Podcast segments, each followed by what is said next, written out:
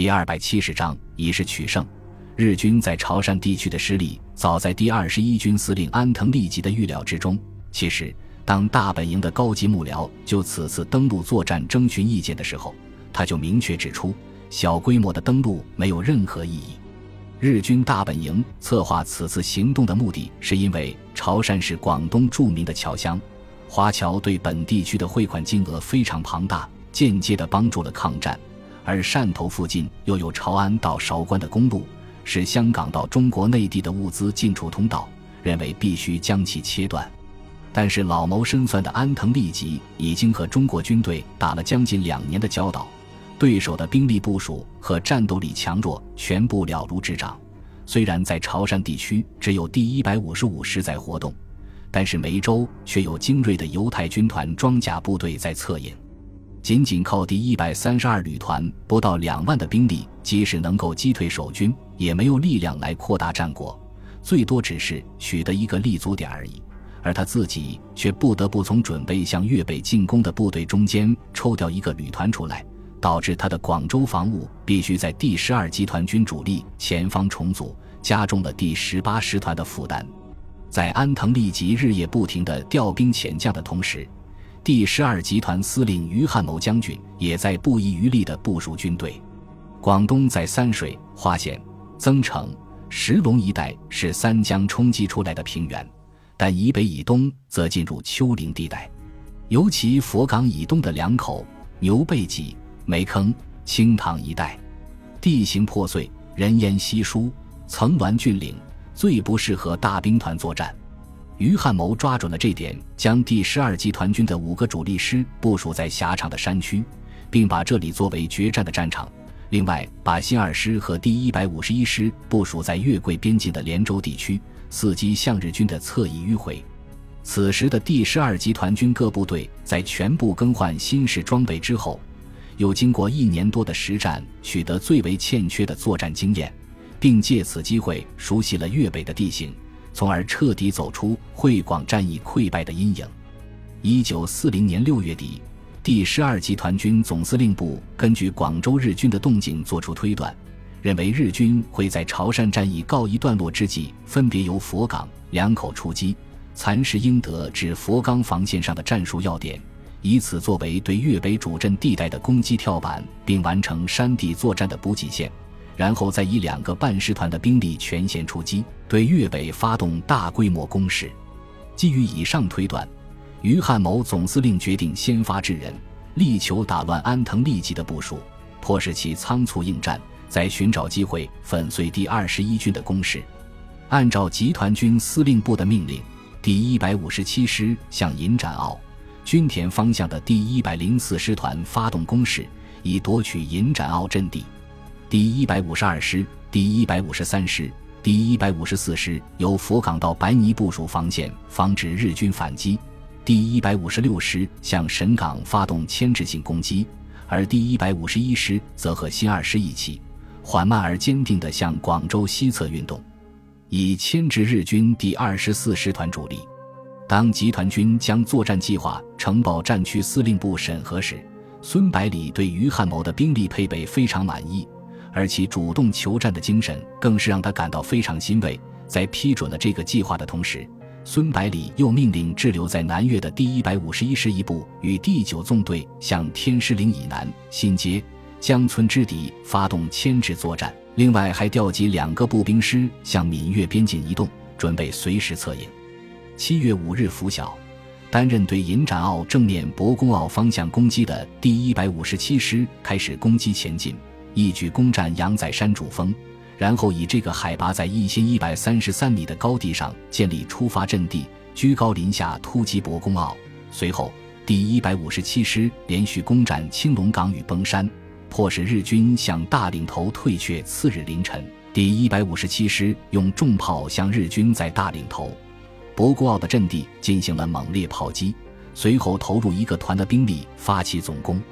日军一个步兵连队三面被围，死伤惨重，随即收缩兵力，死守博公坳的关山。由于山势陡峭，第一百五十七师因正面仰攻伤亡惨重，于是占领博公坳的东端高地与日军对峙。在正面攻击部队于博公坳与日军激战的同时，第一百五十六师渡过北江，直扑银展坳，并于七月五日下午占领该地。日军对银展坳失守大为震惊，马上组织了六个中队、一千五百人的兵力，在四辆坦克的掩护下，以一个迅猛的逆袭夺回银展坳。随后，第一百五十六师集中两个团的兵力，全力猛攻。日军则从广州调派三架轰炸机前来助战，由于日军占有地利，又有飞机助阵，攻击没有得手。第十二集团军全线突击的消息在第一时间传到了广州第二十一军司令部，使安藤立即大吃一惊。虽然他的确是准备攻击粤北，但是没料到中国军队竟然会先他一步下手。惊怒交加的安藤立即在得到银展坳守军的告急电报之后。随即命令进入出发阵地部队向粤北进犯。第二十一军的右翼为地台湾步兵旅团，在增龙公路 担任掩护；中央为第一百零六师团主力，严翁从公路北进；左翼则为第二十四师团一部，沿粤汉路北进。日军的战略很明显，进攻部队有意避开银展坳而直取翁源，再继而攻略曲江。虽然第一百零六师团的一个步兵连队被围困在银展坳，但若是日军以主力增援的话，就必须以全军沿粤汉路北进。大军会提早在粤北破碎的丘陵地带与第十二集团军正面决战。如果避开粤汉路而先沿公路北取翁源，等于直取第十二集团军侧翼。日军的战略很非常简单，首先计算出翁从公路的最大容量。然后尽可能将部队集中在中央，再以第一百零六师团对国军防线中央进行正面突破，命令这个师团往后硬打一百公里，攻取翁源及曲江。于总司令在发现当面日军全面转入攻势之后，立即发布调整态势的命令，各部队全部停止进攻。第一百五十二师与第一百五十七师在清远、佛冈到趴江之间部署一道防线。以第一百五十三师、第五十四师、第一百五十六师在从化、两口、牛背脊到增城境内布置了一道防线。七月十日早晨，日军一百零六师团主力向两口当面的白沙村、横排岭、门楼关阵地猛烈进攻。然而，在严阵以待的中国军队面前，没有占到任何便宜，因为两口周边的几个制高点都被中国军队占领。日军不但无法展开攻击队形，而且需要沿着陡峭的山峰向上攻击，难度非常大。于是，第一百零六师团长把部队以大队为单位，分成许多小部队，迅速沿着山道和峡谷向侧翼迂回，自己则率领一个步兵连队和师团司令部继续攻击两口阵地。由于高山峻岭的阻隔，即使两支军队相隔只有数百米的距离，都有可能擦肩而过。故而给日军小股部队的挺进造成了相当大的便利。经过十几个小时的穿插之后，一股日军突然出现在距离瓮源只有五十公里远的煤坑。接到前线的报告，于汉谋仔细研究了敌我双方的态势，认为小股日军的出现并不能证明防线已经被突破，因为地形的障碍对日军也同样有效。这些零散的部队在没有后续部队的情况下，不可能有多大的作为的。于是他严令前线部队死守阵地，同时从集团军司令部的直属部队中抽调一个团的兵力来加强翁源的防务。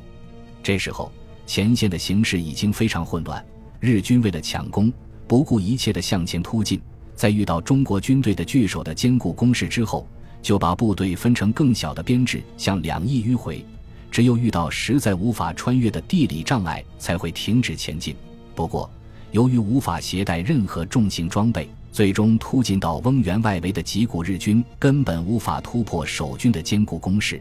只好在四周山村烧杀抢掠一番之后，原路返回。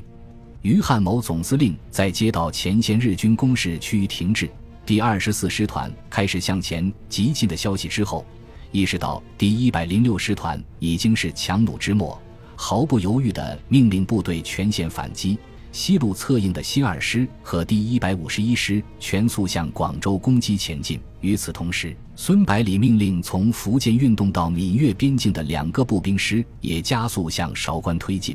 摆出要围歼第一百零六师团的架势。孙百里非常清楚，第十二集团军与过去相比，虽然取得了很大的进步，但是和日军的精锐师团相比，还是有很大的差距，因为他们始终没有经历过惨烈的战斗。故而，只要把日军击退或者吓退就可以了。为了造出更大的声势，孙百里率领战区司令部的十几名高级参谋和几个主力师的师长，经过两天急行之后，突然出现在曲江街头，为一个新落成的学校剪彩。隐藏在这里的日军情报人员立即把这个重要发现报告给安藤利吉。正准备大举增援前线的安藤利吉接到报告之后，立即在作战地图前面陷入沉思。第一百零六师团的主力已经分散到粤北山区之中，短时间内无法把部队收拢起来；而台湾步兵旅团则在中国军队的连番攻击中不断后退，把第一百零六师团的侧翼给暴露出来。被寄予厚望的第二十四师团的西面，又有新二师和第一百五十一师在虎视眈眈。焦虑之中的安藤利吉最终以第二十一军司令部的名义，命令第一百零六师团和台湾步兵旅团立即调整态势。第一百零六师团长和台湾步兵旅团长对安藤利吉的良苦用心心领神会，随即向大本营发出攻克翁源和英德的捷报，然后掉头返回出发阵地。作战能否取胜，取决于态势。如果态势没有部署好，再好的战术优势也没有用。面对那些不理解日军为何突然撤退的将领们，孙百里给出自己的解释。本集播放完毕，感谢您的收听，喜欢请订阅加关注，主页有更多精彩内容。